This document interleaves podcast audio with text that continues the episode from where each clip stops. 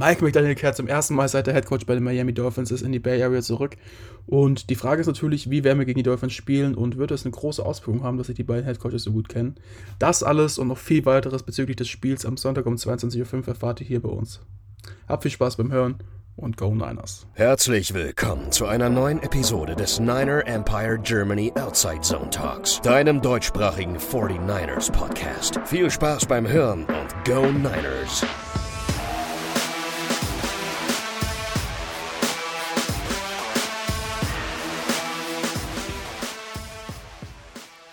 Die Number 2 Offense gegen die Number 1 Defense der 49ers. San Francisco 49ers im Levi Stadium gegen die Miami Dolphins am äh, Sonntagabend um 22.05 Uhr ist es soweit. Und wir wollen vor diesem wirklich schönen und wahrscheinlich dem wichtigsten Spiel jetzt auch in den nächsten sechs Wochen heute zusammen darüber sprechen, was uns am Wochenende erwartet. Und dafür ist zum einen der Moritz mit dabei. Grüß Gott. Und der Lukas. Grüße. So, bevor wir vielleicht zum Spiel kommen, ähm, gab es die Woche ein paar Entwicklungen äh, innerhalb der 49ers. Zum ersten wollen wir vielleicht mit einer sehr, sehr positiven Meldung beginnen. Ist heute bekannt geworden, dass Nick Bosa der NFC Defensive Player of the Month äh, geworden ist. Äh, herzlichen Glückwunsch natürlich dazu und ich denke auch äh, verdient am Ende mit den Stats, die er, er irgendwie ja auch in den letzten Wochen hier äh, mit den 49ers und der Defense auch abgerissen hat. Also wenn wir uns das dann nochmal angucken, waren es insgesamt jetzt im Monat November 19 Total Pressures, äh, drei Sacks und sechs Tackles, hat am Ende für diesen Titel gereicht.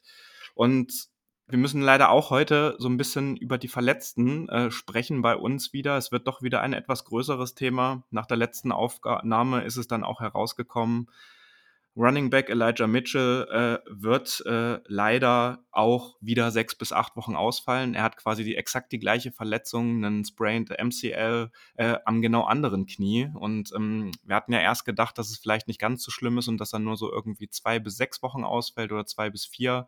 Jetzt ist es die gleiche Zeitspanne. Nur damit ihr es wisst, sechs Wochen wäre ungefähr Anfang Januar. Das heißt, äh, er würde dann quasi vor Ende der äh, Regular Season ähm, oder am Ende der Regular Season wieder zurückkommen. Acht Wochen müssten wir schon einen etwas tieferen Playoff-Run hinlegen, damit wir ihn diese Saison nochmal wieder äh, sehen. Ähm, Christian McCaffrey ist auch Day-to-Day -Day immer noch aufgrund von äh, nie äh, Issues. Also der wurde am Montag direkt nach dem Spiel äh, evaluiert, wurde festgestellt, dass da irgendwas ist. Es wurde aber nichts Konkretes gefunden. Da wird es auch eine äh, Entscheidung einfach Day-to-Day -Day sein, jetzt ähm, was bis Sonntag passiert. Spencer Burford hat ein Ankle Sprain kann aber diesen Sonntag bereits auch zurück sein. Das ist auch Day-to-Day-Entscheidung. Und äh, vielleicht, um das Ganze auch ein bisschen positiv noch abzuschließen, Jimmy Garoppolo hat ja äh, ein paar Late Hits bekommen und es stand auch ein bisschen zur Debatte, was ist mit ihm los. Der hat jetzt in den letzten zwei Tagen auch voll mittrainiert und ähm, da hat sich jetzt nichts bestätigt oder äh, da wurde jetzt nichts herausgefunden. Der sollte also am Sonntag gesetzt sein und spielen. Und ähm, da würde ich sagen, äh, Moritz und Lukas, ähm, lasst uns mal äh, direkt äh, in das Game jetzt am Sonntag einsteigen. Die Dolphins, aktuell teilen sie sich die Tabellenspitze der AFC East mit den Bills mit 8 zu 3, ähm, hatten Niederlagen äh, quasi gegen die Vikings, gegen die Jets und gegen die Bengals, hatten jetzt aber auch fünf Siege in Folge. Wir stehen bei vier Siegen in Folge, das heißt, eine von den beiden Serien beim Tie Game natürlich, äh, Tight Game, äh, äh, beide natürlich, ähm, wird reißen. Ähm, wie ist jetzt euer Gefühl erstmal ähm, vor der Woche? Ich persönlich muss sagen, ich bin sehr gehypt auf dieses Spiel und ich freue mich persönlich. Und wir sprechen ja gleich auch noch mal ein bisschen über die äh, Verbundenheit zwischen den Miami Dolphins und den 49ers. Bin da wirklich äh, sehr gehypt und ich freue mich äh, wie noch auf kein anderes Spiel, glaube ich, in dieser Saison. Ja, also ich kann mich dir nur anschließen. Ich glaube, das Spiel wird der erste Test wirklich der letzten Wochen, die wir jetzt hatten. Ich meine, die letzten vier Wochen haben wir ähm, die, in der zweiten Halbzeit keinen einzigen Punkt zugelassen. Und jetzt hat man auf Social Media dann wieder gelesen, ja, wir haben auch nur Teams gespielt, die unter 500 sind und dies und das. Und jetzt diese Woche ist, auch weil ich nicht glaube, dass wir den Streak aufrechterhalten können, weil die Dolphins Offense ist einfach richtig, richtig gut. Du hast es gerade angesprochen, Nummer zwei. Ähm, aber trotzdem die Woche, wo wir es mal so ein bisschen beweisen können, was wir wirklich drauf haben. Ähm, ich glaube, wir werden auch gleich noch im Detail darauf eingehen, wie unsere Offensive und unsere Defense zu spielen kommen wird, aber auf das Spiel habe ich definitiv richtig Bock. Und eins nehme ich schon mal vorweg. Ich glaube, dass es ein zentraler Faktor sein wird, ein wirklich grundlegend zentraler Faktor, dass du Tour von Anfang an uncomfortable werden lässt. Sprich, du musst eigentlich von Sekunde 1 ihn wirklich attackieren und ihm auch mal ein paar Hits mitgeben, selbst wenn man eine kleine Flagge kommen sollte. Ähm, was jetzt natürlich nicht so das Schöne ist, man wünscht keinem zum Beispiel eine Verletzung, aber allein dieser Effekt von einem Hit, ähm, gerade bei Tour, er ist das Paradebeispiel dafür, wird sorgen, dass er in Verbindung dann mit unserer D-Line gerade auch ein bisschen Angst haben wird und panischer spielen wird. Ich glaube einfach am Sonntag spielen wir wirklich nach den Kansas City Chiefs das erste Spiel, wo man so einen richtigen Statement-Sieg feiern kann. Moritz hat es eigentlich schon angesprochen. Wenn du dieses Spiel gewinnst, das ist dann mal ein richtiges Statement an die Liga und auch an die ganze NFC. Die kriegen dann wirklich Angst, weil jetzt kann man wirklich noch sagen, ja gut, die haben jetzt nicht wirklich die größten Gegner geschlagen, aber wenn wir die Dolphins schlagen, dann haben wir das getan. Die Dolphins haben mit Tour, wenn er das Spiel begonnen hat, und auch beendet hat, glaube ich, in dieser Saison kein Spiel verloren. Und Tour wird voraussichtlich, außer er verletzt sich, genau das tun. Und deswegen bin ich echt gespannt, wie wir uns messen, weil wenn wir die Dolphins schlagen, dann bin ich definitiv der Meinung, dass wir jeden schlagen können.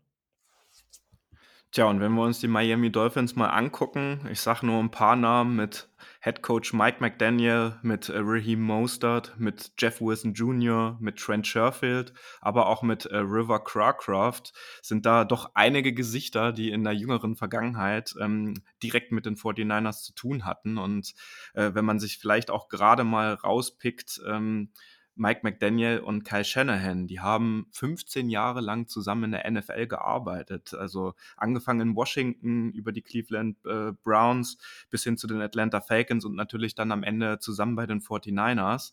Ähm, Mike McDaniel, das wisst ihr, alle Hörerinnen und Hörer, war bei uns auch äh, für das Run-Game hauptsächlich für, äh, mitverantwortlich als äh, Coordinator. Äh, dann war er, wurde er in der letzten Saison, die er bei uns war, auch äh, zum Offensive Coordinator äh, halt elevated, damit er halt auch noch ein Jahr länger geblieben ist.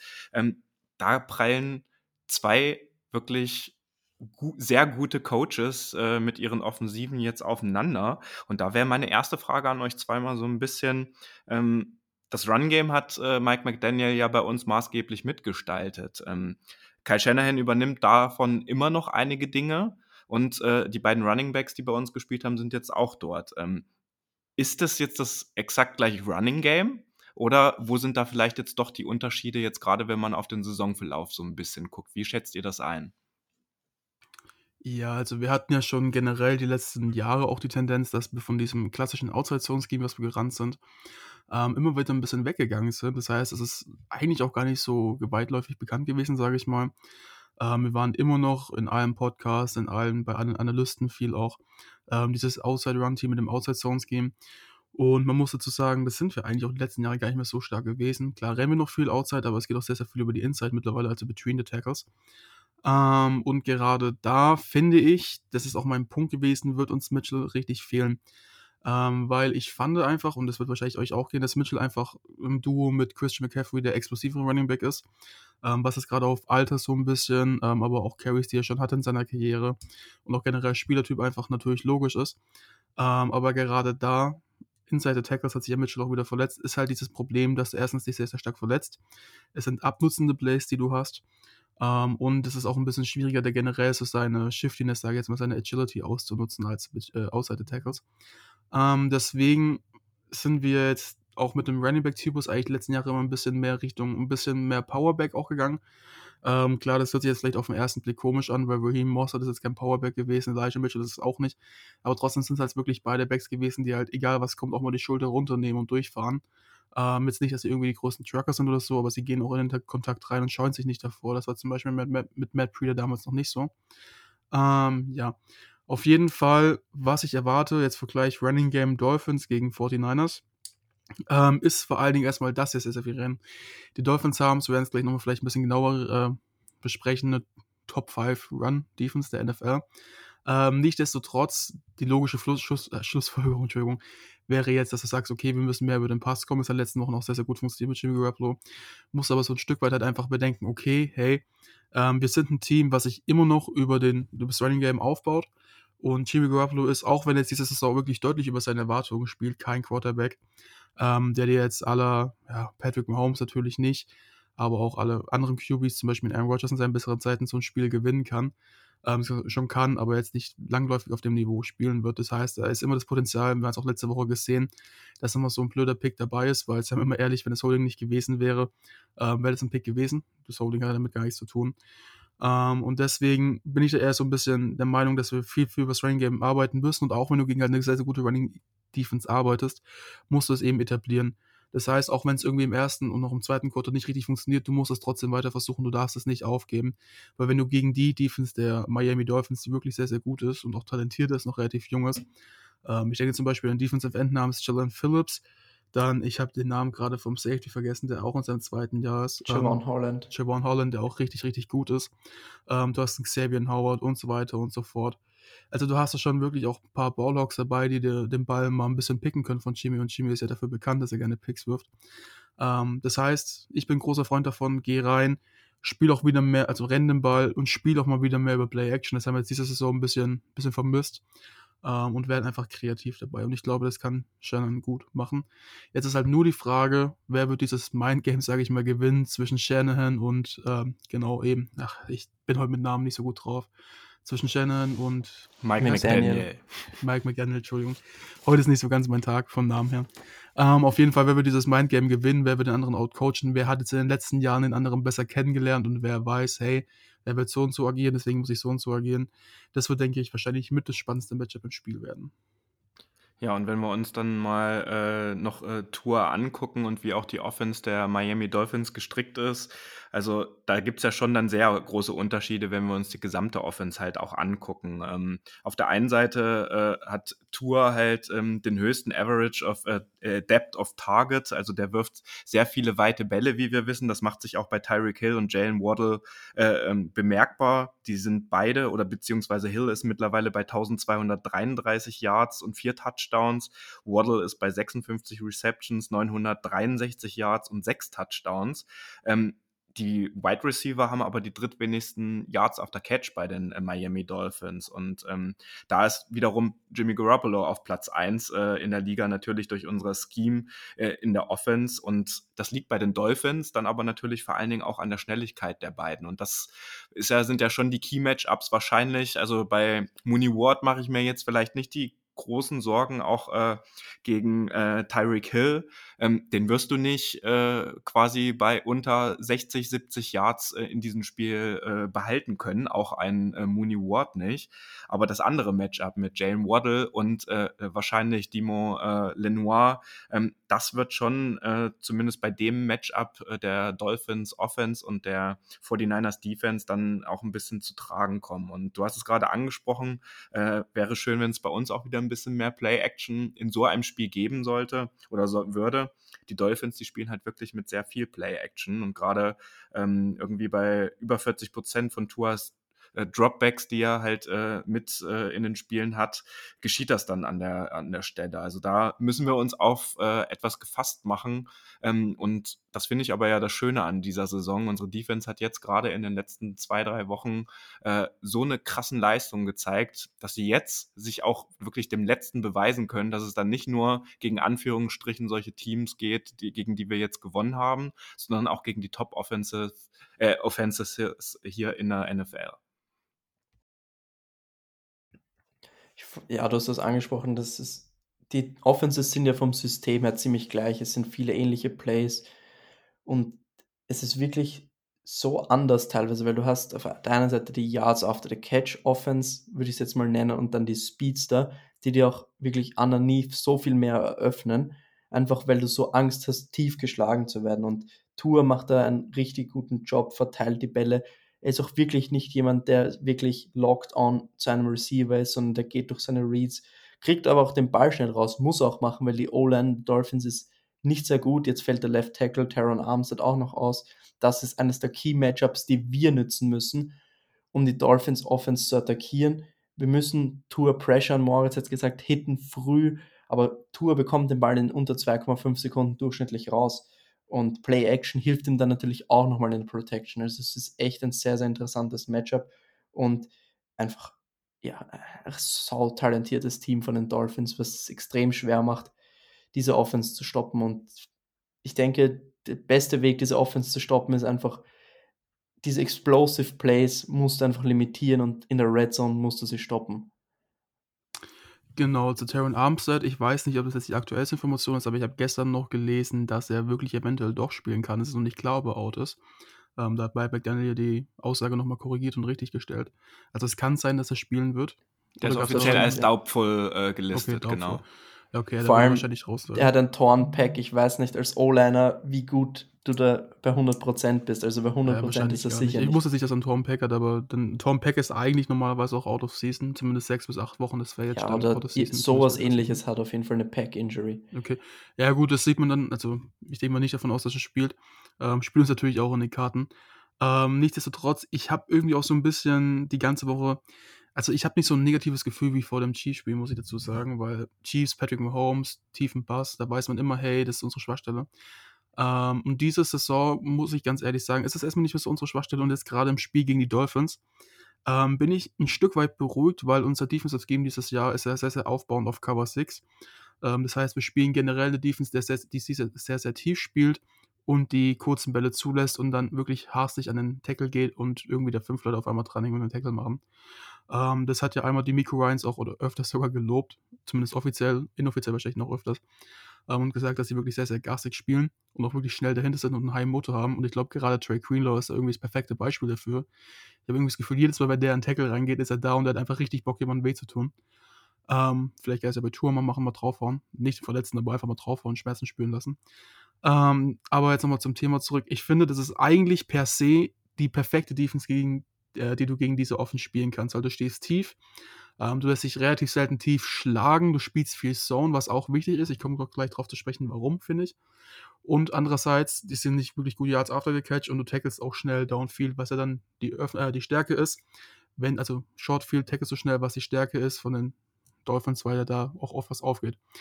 Ähm, warum wir nicht viel Man spielen sollen, meiner Meinung nach, oder schon sollen, aber nicht zu oft, ist gerade das angesprochene Matchup von Diamo Lenore gegen entweder Jalen Waddle oder Tyreek Hill.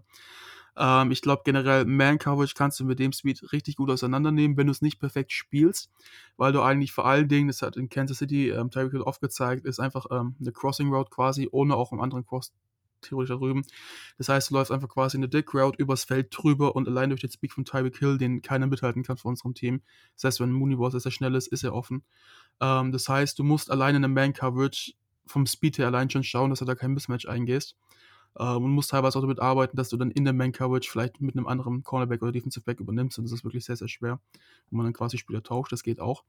Oder ähm, Two-Man, Two-Man-Defense. Man, Cover Two Man meinst du, ja. Genau. Mit Two Deep Safeties. Nichtsdestotrotz ist es eigentlich nicht sowas, was wir so oft spielen, Cover Two Man. Das, das haben wir in dieser Saison, glaube ich, noch gar nicht gespielt. Genau. Und also immer, wenn ich geschaut habe, Tape, haben wir nicht Cover Two Man gespielt, sondern immer Cover One ja. mit Blitz oder Genau. Robber. Das finde ich auch ein bisschen schwierig und das ist klar eine Lösung, aber wenn du gar nicht gespielt hast, ist es entweder was, was wir jetzt auspacken werden, was mich positiv überraschen würde, wenn es funktioniert natürlich, oder wir halt nicht tun werden. Und dann hast du über dieses Speed-Matchup hinaus, meiner Meinung nach, einfach Diamo de Lenore, der einfach. Ich, ich mag ihn ja als Typen, aber er ist in Courage einfach ein klarer Schritt oder ein klares Level unter Emmanuel Mosley und vermutlich auch Jason Red gewesen. Ähm, und gerade danach hast du halt auch nicht mehr viel mit Ambry Thomas und Samuel Womack und so weiter oder Jimmy Ward, der dann auf Cornerback rotiert. Ähm, vermutlich, wenn es noch weitere Verletzungen gibt, auch als Outside Cornerback.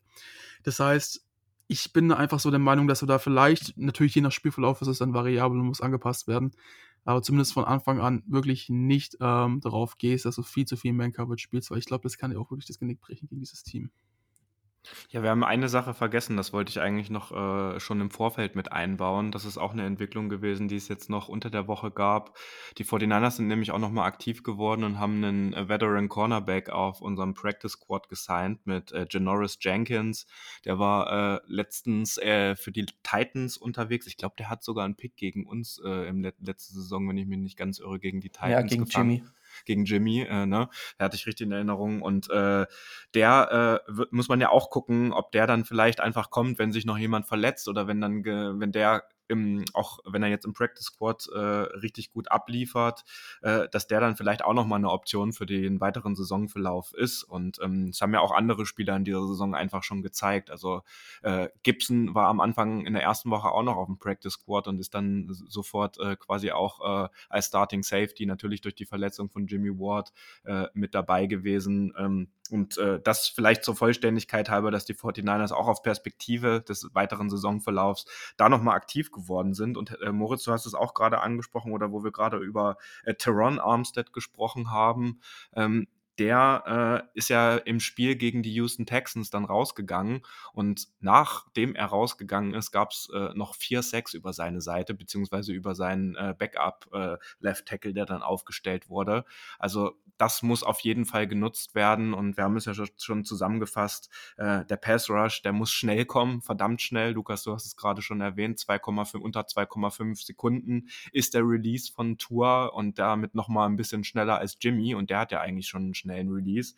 Also das sind so ein bisschen die Dinge, auf die wir achten müssen, weil Tour, und das auch noch zur Vollständigkeit halber, der ist auf Platz 1 gerankt ähm, unter den Quarterbacks. Der hat ein 115,7 Rating über die Saison und vor allen Dingen auch 9,0 Yards per Attempt, wo er auch auf Platz 1 ist. Der Druck muss da sein und Moritz hat es ja ganz am Anfang auch schon erzählt. Genau, und ich finde, ähm, dazu muss man eine Sache noch sagen. Erstens, Bretton Shell, äh, Lukas hat es gerade rausgesucht, hat in 19 Dropbacks wirklich auch 5 Pressures zugelassen. Erstmal nochmal danke fürs Raussuchen, Lukas. Ähm, und darüber hinaus finde ich erstmal allgemein, dass dieses Matchup unsere Defense gegen die Offense der Dolphins auf dem Papier eigentlich für uns relativ optimal aussieht, weil wir eben gegen die tiefen Pässe ganz gut verteidigen, gerade auch mit unserem Cover 6 Scheme. Dann ist es nicht gut in Yards after Catch, wie wir gerade angesprochen haben, nur nochmal äh, die drittschlechtesten in der Liga. Da sind wir auch immer sehr, sehr schnell am Tackle und ihre Stärke, was sie eigentlich öffnet, ist generell unsere Stärke, die wir dann auch wieder schließen können, kurz, weil wir schnell am Tackle sind. Dann kommen sie auch dadurch, dass sie viel Play-Action spielen, auch gerne übers Running Game, gerade mit Jeff Wilson, Raheem Mostert. Ich habe beide in Fantasy in meiner Liga. Ähm, die bescheren mir die letzten Wochen immer ganz gut Punkte, mindestens einer von den beiden immer.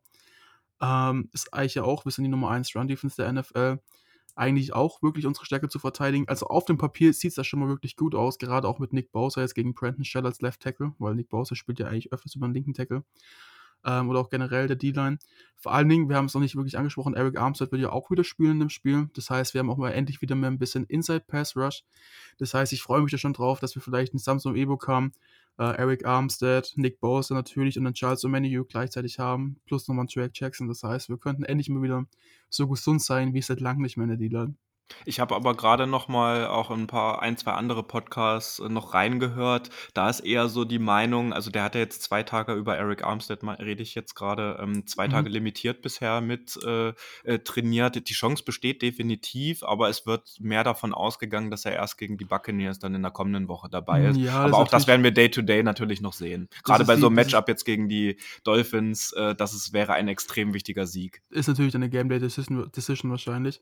Ähm, Nichtsdestotrotz Nichtsdestotrotz wäre ich nicht verwundert, wenn er zumindest active ist und Snaps bekommt und man versucht, hier langsam reinzukommen. Ähm, wenn es funktioniert. Also wenn ich bin kein Mediziner, aber ich finde es eigentlich sinnvoll, dass du dann sagst, okay, hey, vielleicht kommt er, wenn es möglich ist, natürlich. Ähm, macht zumindest mal ein paar Snaps, gerade bei Third Down oder so, dass er Pass Rush Ability bringt. Ähm, aber worauf ich noch hinaus will, das ist ein Punkt, der mir in vielen Podcasts und so weiter auch nicht genug erwähnt wird. Ähm, warum auch meiner Meinung nach die Dolphins Offense ganz gut ist, ist, dass Tour mittlerweile, ich glaube, zurzeit der einzige Left-Handed QB in der NFL ist. Ähm, klingt erstmal so ein bisschen komisch und man sich denken, hä, da passiert doch eigentlich gar nichts. Ähm, das macht gar keinen Unterschied, aber es macht einen riesen Unterschied. Und zwar die ganzen Rollouts, die kommen von der Offense, die ganzen Schemes, wie geskriptet sind und selbst wie der Ball sich dreht beim Wurf, ähm, ist komplett andersrum. Das heißt, wenn man mit der rechten Hand wirft, hat der Ball auch eine Rechtsdrehung, wenn man mit der linken Hand wirft, prallt er sich nach links. Ähm, und vor allen Dingen, weil die Dolphins spiel, viel, spielen viel Play-Action, ähm, ist es auch wichtig, dass gerade Tour nach links rausrollt ähm, und dadurch theoretisch bei einem Play-Action auch eher nach links wirft auf die Seite, wo ja eigentlich öfters, ähm, ich bin jetzt sicher, Mooneyboard spielt, glaube ich, auf der rechten Seite meistens als eigentlich unser Dermot genau. spielt. Spielst du normalerweise mit einem Rechts gegen einen Rechtshänder, spielst du den rechten, also genau. den besten Cornerback auf der rechten Seite. Jetzt musst du es eigentlich umdrehen. Genau, ja. Und das ist halt dann meiner Meinung nach die Sache. Das ist auch, glaube ich, der Effekt einfach, warum viel, die Dolphins gegen viele Teams gut aussehen. Das macht einfach schon viel aus, weil die ganzen Plays sind dadurch anders, deine ganzen Reads und Reacts, wie du reagierst als Defense, musst du ein bisschen anpassen. Und wenn du irgendwas ein ganzes Leben lang machst, ja, ich kann ein bisschen aus Erfahrung sprechen, ich habe acht Jahre lang Offense Line gespielt zum Beispiel. Ähm, du machst irgendwas, du machst es im Training so oft, du machst es zu Hause, du machst es privat, du gehst einfach deine Stance und Starts, das heißt, wie du stehst als Linebacker, wo dein erster Schritt zum Beispiel hingeht, wo du hinguckst, auf wen du achtest, das machst du in deinem Leben bis zu dem Zeitpunkt in der NFL, wo du vielleicht drei, vier Jahre gespielt hast, mindestens mal 100.000 Mal. Du hast es einfach so im Automatismus drin, dass du dann nicht mehr drüber nachdenken musst, wenn du was tust, sondern es ist einfach passiert und du reagierst quasi nur noch. Ähm, und wenn du das anpassen musst in einem Spiel, ist es immer schon ein bisschen schwierig, weil dann quasi immer noch so ein bisschen im Hinterkopf haben musst, ey, ah, ach stimmt, ja, verdammt. Ähm, und es ist eben gerade mit dem Quick Release schnell mal passiert, dass der Tour am Ball rauswirft. Ähm, das heißt, es ist so meiner Meinung nach ein Knackpunkt, der ein bisschen reinspielen könnte. Sollte jetzt natürlich nicht die größte Auswirkung haben, muss man natürlich aber auch bedenken, fairerweise bei dem Matchup. Ja, und eine Sache sollte man auch noch mal hier bedenken. Ich habe ja vorhin schon erwähnt, dass die Dolphins gerade fünf Siege in Folge geholt haben. Ich lese dir einfach nur noch mal kurz vor, gegen wen die jetzt in den letzten fünf Spielen gewonnen haben. Das waren nämlich die Steelers, die Lions, die Bears, die Browns äh, und jetzt letzte Woche halt die Texans. Also das waren natürlich fünf Siege, die man erstmal einfahren muss. Und wir wissen, glaube ich, in dieser Saison äh, gut genug, äh, wie das auch schief gehen kann. Aber es waren jetzt halt auch nicht die super starken Teams, die irgendwie jetzt gerade im NFC oder äh, AFC Title Game irgendwie zu vermuten sind. Man muss aber auch sagen, wer die, gegen wen sie in den ersten Wochen gewonnen haben, wie Tour fit war. Und das waren einmal die Bills und es waren einmal, jetzt hatte ich es gerade noch im Kopf, ja, die Ravens das war zwar eine irre Aufholjagd, aber es sind halt trotzdem zwei der besten Teams in der EFC. Und die Niederlagen kamen immer wie Tour verletzt. Also das muss man natürlich auch sagen. Also die Bills musst du mal schlagen, auch wenn die Bills in diesem Spiel viele Verletzte, Verletzte hatten. Die musst du erstmal schlagen und auch die Ravens. Ja, und ich sehe auch gerade gegen die Ravens war es ein 42-38 und gegen die Bills ein 21-19. Und äh, ich weiß nicht, wie ihr das seht, aber ich glaube, in solches Fern, also jetzt vielleicht nicht in 42-38, aber es wird ein verdammt enges Spiel am Ende werden. Ich kann mir nicht vorstellen, dass eine, als eines von beiden Teams irgendwie mit äh, zwei oder mehr Possession am Ende dieses Game auch gewinnen wird. Ich glaube, das wird mal wieder so ein Spiel, gerade in unsere Richtung vielleicht, was wir gewinnen werden, weil es zum Schluss äh, Robbie Gold mal wieder uns drei Punkte beschert und wir dann durch ein gutes Clock-Management vielleicht dann auch den Sieg sehr, sehr hoffentlich äh, am Sonntag feiern können. Ähm, was mir jetzt gerade noch so spontan eingefallen ist, natürlich. Ähm, ich glaube, das ist noch ein Faktor, der auch für unsere reinspielen wird. Du hast es gerade angesprochen, zum Ende des Spiels, das ist mir gekommen es ist einfach, dass wir als Team sehr, sehr tough spielen und sehr, sehr hart spielen. Wir spielen wirklich einen harten Football, es kommt ein harter Tackle und es ist immer in den Trenches, es ist, ich glaube, es ist oft genug gesagt worden, es ist immer ein Hass gegen uns zu spielen. Ähm, und ich glaube, dass das gerade in Verbindung von unserer Defense gegen die Dolphins Offense ein großer Vorteil ist, weil auch mit Sharon Armstead, die Offense Line der Dolphins ist relativ schmal, die ist eher auch, wie eigentlich mal ursprünglich gedacht, unsere O-Line darauf ähm, bedacht, dass sie schnell und agil sind, das heißt, sie sind ein bisschen leichter, sie sind nicht ganz so, ja, ähm, sagen wir mal, so strong ähm, wie andere vielleicht. Ähm, und sind auch ein bisschen anfälliger gegen den Bullrush. Das heißt, du nimmst einfach einen Nicht so wie hinten. du meinst du, ne? Au, reitenser Gefühl. Ey, da kommt der Norddeutsche hier quasi an. Ey. Naja, gut, lassen wir das mal dahingestellt. Ähm, auf jeden also in Fall, der letzten Folge war ich Ostdeutscher, ja? Aber du hast die Folge ja nicht gehört. in der letzten, ich habe es noch nicht ganz fertig gehört, ey. Das ist unglaublich. Oh, das musst, du, das musst du, Ronny, auf jeden Fall noch nachholen, ne? Also da bitte ich dich wirklich herzlich darum. So, und jetzt weiter im Text. so, jetzt, jetzt bin ich erstmal komplett. Auf jeden Fall ist ein, ich habe ich hab den goldenen Faden wieder gefunden. Das ist eine Taktik von David, dass er besser dasteht hier bei uns. Es ist unglaublich, gell? Ronny, er hat den goldenen Faden gefunden. Du meinst Ronny? ja, Ronny hat den, nee, du hast gerade den goldenen Faden erwähnt. Ja. unglaublich. Naja, okay genug belabert. Ähm, auf jeden Fall, wir sind ein bisschen tougher, meiner Meinung nach, als die Dolphins. Das heißt, die Dolphins holen sich auch gerne mal so gute Siege. Äh, es klingt jetzt ein bisschen blöd, aber hohe Siege, die können auch hart spielen. Aber ich glaube, all in all ist einfach ähm, unsere Defense oder unser Team ein bisschen tougher. Wir haben es gerade gegen die Saints gesehen. Ähm, Shannon hat es auch gesagt in der Pressekonferenz, Pressekonferenz vor dem Spiel, ähm, dass die Saints einfach wirklich auch ein hartes Team sind. Du hast gesehen, hey, da gab es viele irgendwie so kleine Blessuren, mal ist jemand liegen geblieben von beiden unseren Teams. Das war einfach so ein richtiges ja, so ein richtiges ich weiß gar nicht, wie ich es auf Englisch also formulieren soll. Ich habe es schon so lange nicht mehr miterlebt quasi. So richtige Schlammschlacht eigentlich, ohne, ohne dass es was Schlamm war. War so richtig so, es ist hart, es ist nicht geil, du hast danach quasi, sitzt auf einem Beutel voll Eis nach dem Spiel. Irgendwie tut dir alles weh. Es ist nicht so ein schöner Sieg, den du hattest, sondern es ist so richtig, 'n hart erarbeiteter Sieg, den du haben musst. Und ich glaube, dass das wirklich halt gegen die Dolphins auch 'n Vorteil sein kann. Ich bin mir nicht ganz sicher, ob die da mit uns mit richtig mithalten können. Nichtsdestotrotz ist es auch natürlich jetzt kein ausschlaggebender Faktor, der für 'nen klaren Sieg sprechen kann oder so. Muss man natürlich auch in Perspektive halten. So, und dann sollten wir jetzt, glaube ich, auch noch ein bisschen den Switch machen, auch wenn wir da vielleicht nicht ganz so, äh, ins Detail, äh, gehen müssen wie jetzt bei dem Matchup der Super-Offense der Dolphins und unserer Defense, müssen wir trotzdem noch mal auf die andere Seite jetzt quasi rüber gucken. Und, ähm, da haben die Miami Dolphins ja gerade jetzt in dieser Saison schon auch eher eine Blitz-Heavy Defense, also so rund 38% der Snaps, äh, die sie spielen, ähm, hat mit Blitzen zu tun. Und da kommt das große Aber und, äh, da kann man auch auf unsere Seite gucken und sich auf die Schulter klopfen. Gerade Jimmy Garoppolo äh, hat bei äh, Blitzen äh, während dieser Saison ein 117er Rating und äh, ist am Ende mit sieben Touchdowns bei äh, zwei Interceptions rausgegangen. Also das könnte uns auch ein bisschen in die Karten spielen und ähm, da ist auch so ein bisschen dann die Frage, wir müssen vor allen Dingen diese Dinge, die wir gegen die Saints jetzt nicht so gut gemacht haben, also in puncto äh, Red Zone Scoring und ähm, vor allen Dingen dann auch den Ball oder Punkten auf, auf Deutsch gesagt. Das muss besser funktionieren. Und es gibt noch eine Sache bei der, äh, bei der Dolphins Defense, die auch in der Saison, äh, die, die in dieser Saison ein bisschen hervorgestochen ist. Und zwar sahen die gegen Tight Ends äh, nicht gut aus. Also die haben ein Tight End Rating von über 120 zugelassen. Und somit könnte natürlich unser George Kittle in diesem Spiel ein großer X-Faktor werden. Und da bin ich sehr gespannt, wie deren Defense da jetzt in diesem Spiel darauf äh, reagieren wird, wenn sie auf einen der besten Tight Ends der Liga dann auch im Endeffekt treffen. Ich erinnere mich noch an einen Blitz von den Kansas City Chiefs in der Red Zone und Jimmy G wirft den Ball einfach in die Luft. Ne, Spaß. Aber das, ich finde, Jimmy hat sich vor allem nach dem Chiefs-Spiel, weil die Chiefs haben uns stark geblitzt, da waren ein paar Mal da hatte man ein paar Mal keine Antworten, aber seitdem immer wieder gute Antworten gefunden. Die Cardinals haben öfter mal geblitzt. Da hat Jimmy wirklich gut ausgesehen. Also er hat wirklich seine äh, richtig gute Momente gegen den Blitz. Natürlich, wie jeder Quarterback, du wirst nicht immer eine Antwort finden. Dein, dein Hot Route wird nicht immer offen sein. Du wirst sie nicht immer finden. Aber es ist besser geworden, fand ich, nach dem Chiefs-Spiel. Und ja, also es kann uns auf jeden Fall zugutekommen. Weil du, wenn du diese 1 zu 1 Situationen hast, da kannst du einfach die, eingebrochener Tackle und dann ist Debo im Open Field im 1 zu 1 gegen irgendwen anderen, gegen Defensive Backs und da kannst du Big Plays kreieren und George Kittle generell, wenn du 1 zu 1 bekommst, muss George Kittle immer eine Option sein. Egal, ob es jetzt irgendwie eine Route ist oder wirf ihm einfach den Ball hin und gib ihm die Chance, bei einem 50-50 Ball das Play zu machen.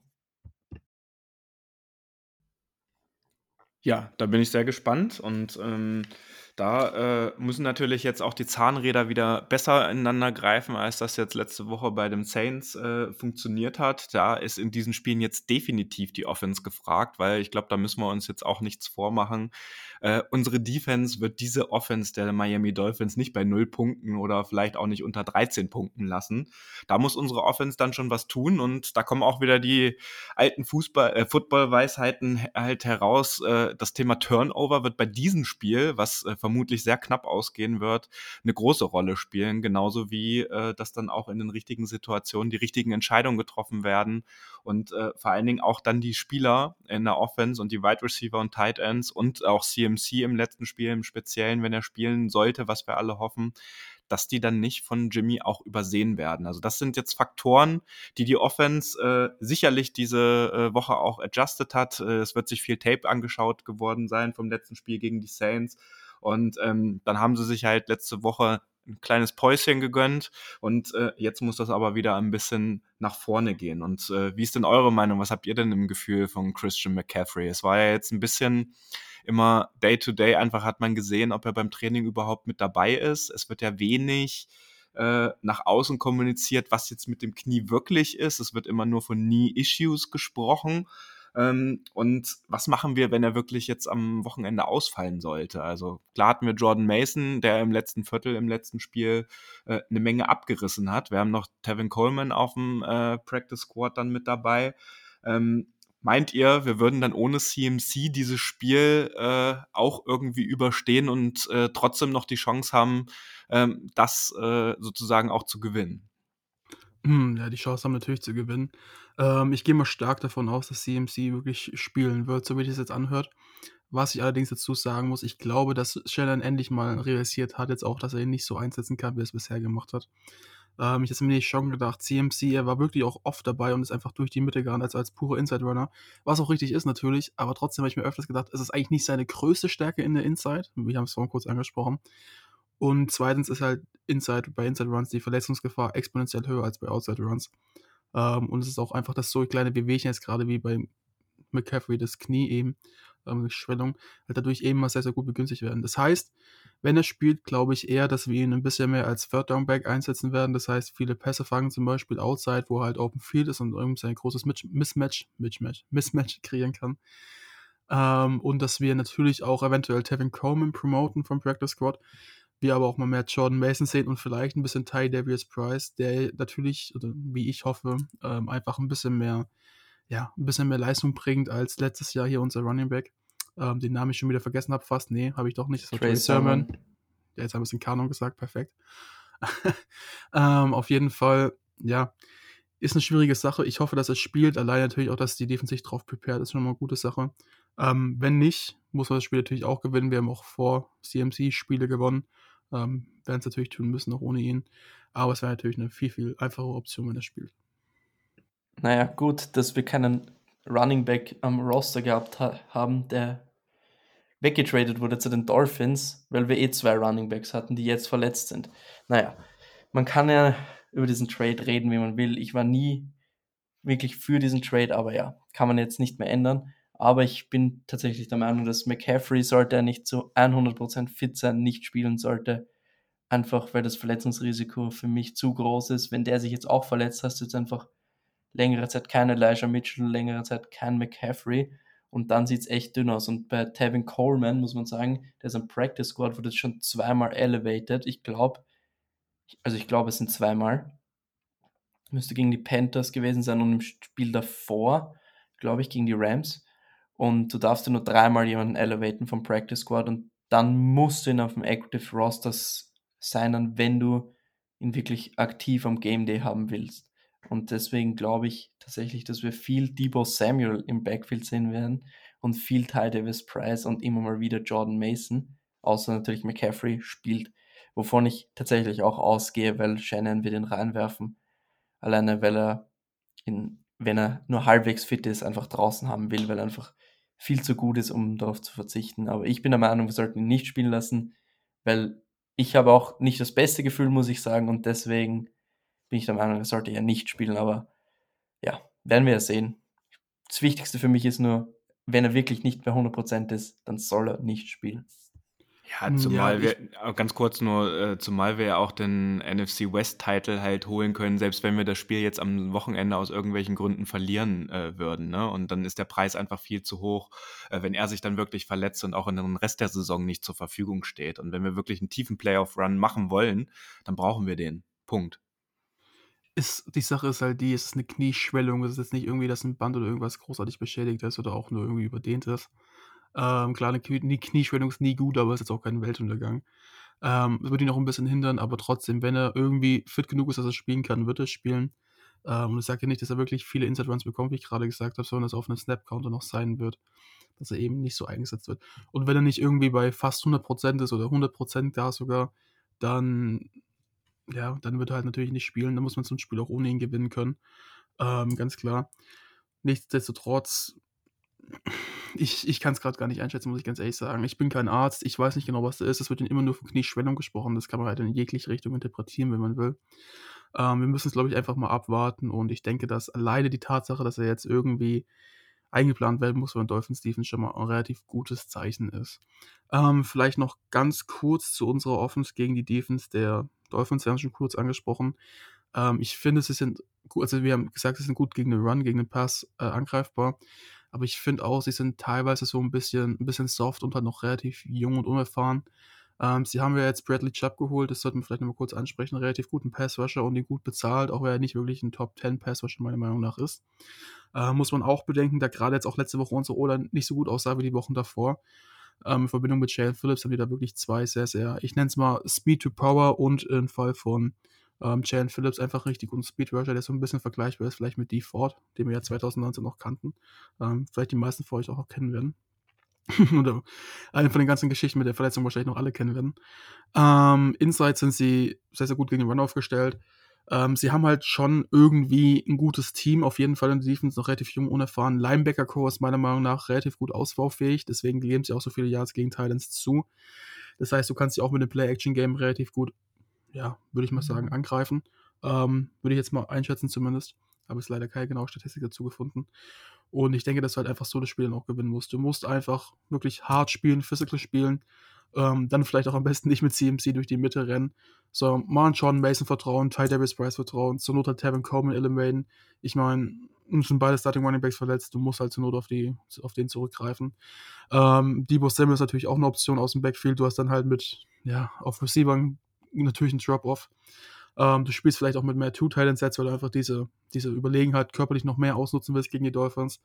Also da werden wir wieder, glaube ich, mal die ganze Kreativität sehen und wir werden halt, wie ich es am Anfang gesagt habe, schon eingeleitet habe, ähm, auch so ein bisschen natürlich das größte Battle haben, wer jetzt wen outcoachen kann. Ich muss dazu vielleicht noch kurz sagen, es ist natürlich für ähm, McDaniel ein bisschen einfacher, Shannon zu outcoachen, weil er quasi die ganze Zeit unter Shannon gelernt hat und weiß, wie Shannon tickt. Während das natürlich Shanahan sein Ding gemacht hat, weil er natürlich Headcoach war, sein, seine Spur gefahren ist sozusagen. Und er einfach dann, würde ich mal schätzen, McDaniel nicht so gut einschätzen kann wie McDaniel Shanahan. Ähm, ja, werden wir natürlich sehen, wer das Coaching-Matchup gewinnt. Ich meine, bisher haben wir, glaube ich, noch nie gegen einen Headcoach gespielt, der mal Coach bei uns war. Das ist jetzt, glaube ich, das erste Mal, wenn ich mich recht entsinne. Ähm, aber gegen die Packers, wo er eine relativ nahe Verwandtschaft ist, sage ich mal, vom Coaching her, sah es ja eigentlich ganz gut aus immer. Und gegen die Rams ja auch so ein bisschen, wo man sich kennt.